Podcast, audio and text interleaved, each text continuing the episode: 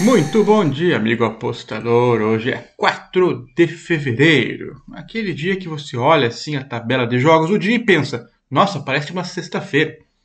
E de fato é sexta-feira. Acabou a... aquela semana FIFA, que atrapalha os jogos, atrapalha a sequência. Atrapalhou até o Brasil. Veja bem, não tem quase nada de jogos do Brasil hoje. A gente foi catar aí alguns jogos que voltaram na Europa. No no programa do Acorda Apostador, a gente terá a maioria desses jogos e eu vou comentar aqui o basquete e um joguinho da Copa da Inglaterra. Será do Manchester United, do Cristiano Ronaldo, contra o Middlesbrough, é, o time do Juninho Paulista, se não me engano, ele jogou por lá muito tempo atrás. Vamos lá. Eles jogam pela quarta rodada da FA Cup, tradicional Copa da Inglaterra, em Old Trafford, que é o campo do Manchester United. Tentando esquecer as turbulências fora de campo, os Red Devils recebem o Boro para dar mais um passo rumo a um título nessa temporada. A temporada tem sido complicada para o United, que ocupa a quarta colocação na Premier League, 19 pontos abaixo do líder Liverpool. As chances de título estão na Copa da Inglaterra e na Champions League, será? Uhum, difícil, hein? Mas vão enfrentar aí o Atlético de Madrid nas oitavas de final. Com a folga dada pela data FIFA, é provável que o treinador Ralf Rangnick, alguém já ouviu falar nele? Eu não, escale sua força máxima, inclusive com o Cristiano Ronaldo em campo. Nos bastidores, o clube convive com um verdadeiro caso de polícia. O atacante Mason Greenwood foi acusado de violência doméstica e foi preso. Ele tem só 20 anos e já está afastado é, dos campos enquanto as investigações continuam. Complicado. O Middlesbrough é um time tradicional, fundado lá em 1876, mas teve a sua melhor parte de sua história ligada ao futebol brasileiro, graças ao Juninho Paulista, que foi lá em 95, se não me engano. E até hoje é considerado o maior craque que vestiu a camisa deles. Que dureza, hein? Em 2004, o, o Meia liderou o grupo ao inédito título da Copa da Liga Inglesa, a, a, a terceira competição mais importante da Inglaterra, batendo o Bolton na decisão. O Bolton não é grande coisa também. Nessa campanha, Juninho marcou o único gol na vitória de 1 a 0 sobre o Arsenal, em Londres, no jogo da ida das semifinais. É marcante. Atualmente na segunda divisão, a Championship, o Middlesbrough briga por uma vaga nos playoffs e ocupa a sétima colocação. O United não vem sendo uma equipe confiável nessa temporada, tropeçando em diversas oportunidades quando se esperava mais do time. Ainda assim, a diferença entre as equipes é muito grande e o time vem descansado para a partida. Então, a linha é alta para uma Copa, menos um gol e meio, mas é o que tem para hoje. Torcer para que o CR7 faça sua parte.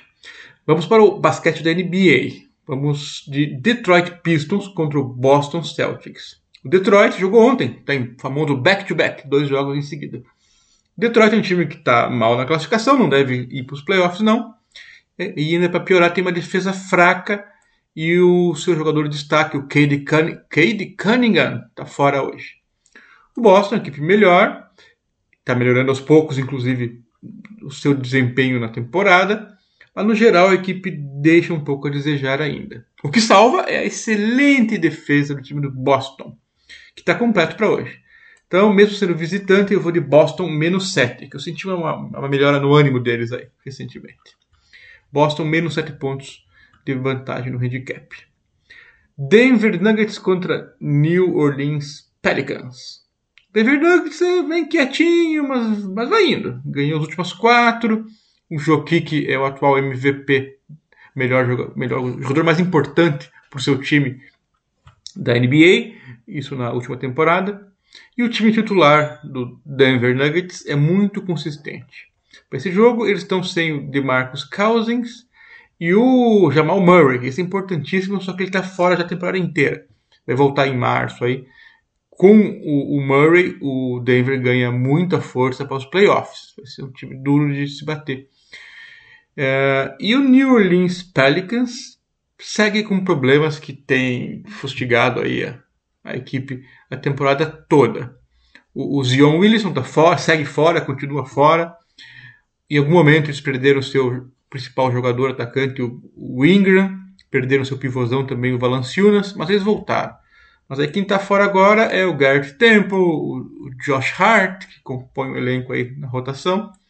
E o time segue naquela situação de não se empolgar muito, não, não, não confiar em si mesmo, porque já viu que não vai ter muita chance de playoff também. Então aqui eu vou no time mais consistente, mais sólido, mais confiável, que é o Denver Nuggets. Denver Nuggets em casa para vencer a menos 5,5. Jogo grande. Utah Jazz contra Brooklyn Nets. O Utah Jazz tem ido muito mal ultimamente, muito mal mesmo. Só que tiveram lesões do seu pivôzão Gobert, do seu armador o Mitchell, o Joey Ingles, que não é inglês, é australiano, é, machucou e está fora da temporada. E aí, dessa forma perderam 11 desses últimos 13 jogos. Isso para um time que estava atropelando geral, passava o rodo. Então estou numa fase crítica aí, né? O Nets também vem de uma fase complicada. O Kyrie Irving só joga em jogos fora de casa, como esse. O Kevin Durant machucou. O James Harden está muito sobrecarregado, tendo que tomar decisões e atacar sozinho, digamos. O time não defende nada na defesa lá, não, não marca ninguém, só quer saber atacar. Por isso, o Brooklyn Nets, nos jogos em que ele não faz pelo menos 115 pontos, no ataque, no caso, né? eles perdem 10 jogos e ganham só um últimos 11, né? Ou seja, o time tem que fazer um monte de ponto e ir atrás torcer para que os caras errem um pouquinho. Para esse jogo, Kevin Durant tá fora, é, Paul Millsap tá fora, Joe Harris fora, Lamarcus Aldridge tá fora. E, e, já no Utah, o Mitchell volta, mas o Gobert tá fora.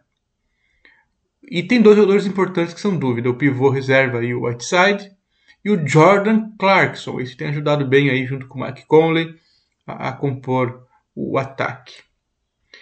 Jogo difícil. Eu vou no over, considerando que o Brooklyn faz uma correria aí e tal. Over 227,5. O último jogo do basquete, Dallas Mavericks contra Philadelphia 76ers. Sixers, isso. O Dallas recuperou aí no último mês de janeiro, depois que o seu principal jogador, o Doncic, voltou. E o treinador aí, o Jason Kidd, conseguiu acertar a defesa, que está ótima, está flanando, marcando bem. Já o Philadelphia 76ers tem jogado bem recentemente, mesmo sem um dos seus principais jogadores, desde o começo da temporada, que é o Ben Simmons, a gente já sabe que ele não está jogando. Do Natal para cá, o time ganhou 14 e perdeu só 3. O pivôzão Embiid está muito bem. Ele fez 13 jogos onde fez mais pontos dos que os minutos que jogou. Ou seja, fez um ponto por minuto, e 13 vezes isso recentemente. É muita coisa. Ele fez jogos perto de 50 pontos. Impressionante. Para esse jogo, o Philadelphia está sem o seu chutador de 3 pontos, o Seth Curry. É, sem não, ele dúvida para hoje. Quem está fora é o Korkmaz e o Shake Milton. Atrapalha um pouquinho assim, na rotação e num chutador importante. Já o, o Dallas está sem o Kristaps Porzingis e o Tim Hardaway. O Tim Hardaway está sendo substituído, substituído à altura. O Porzingis tem jogado melhor esse ano, mas ano passado ele não ajudou tanto o time. Então o Dallas está com um conjunto melhor do que peças individuais. Ainda assim, é, eu tendo a gostar mais do Dallas, mas eu vou no under nesse jogo, por causa da defesa do Dallas. Under 213.5. A linha está baixa já, na verdade, tá? o mercado não é bobo, a linha está bem baixa. Mas mesmo assim eu vou confiar no under 213.5 para esse jogo. É isso aí, são minhas dicas para o basquete e um joguinho de futebol para essa sexta-feira. É isso aí, valeu, até mais, tchau!